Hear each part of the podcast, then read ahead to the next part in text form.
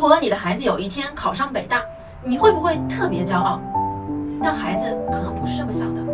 赵一欢因为被父亲信任大哭，这个事情让我想到啊，我之前一个同学的故事。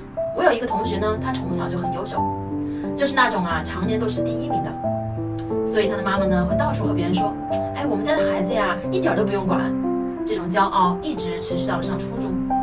初中的时候呀，他早恋了，准确的是说呢，他暗恋了。暗恋让他的成绩一落千丈，从年级第一跌到了第十，然后继续往后跌，跌到周围的同学都看着他笑话，跌到老师每次考完试之后都会拿他当反面的例子来说。你看，好学生骄傲也是没救的。就这样呢，一直到了初中的最后一次摸底考试。摸底考试结束以后呢，他妈妈来接他，在路上就和他说：“老师说了，你这孩子没救了，考重点没戏了。”在这之后呀，他发现他做什么都是错的。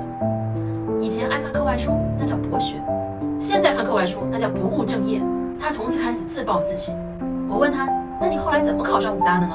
他说：“他在临考之前有一个物理老师专门找到了他，跟他说：‘其实我觉得你肯定是遇到了什么问题，老师相信你，肯定是出了什么事儿。’那一刻他发现还是有人没有放弃他的，所以在考前呢，他就拼命的努力了一把，然后考上了重点高。”现在呀，他已经有了自己的孩子了，不常回家，因为他武大毕业之后找的工作并不是父母眼中体面的公务员。他有了自己的孩子之后呀，跟我说，如果父母养一个孩子却不信任他，你说这是孩子的失败还是父母的失败？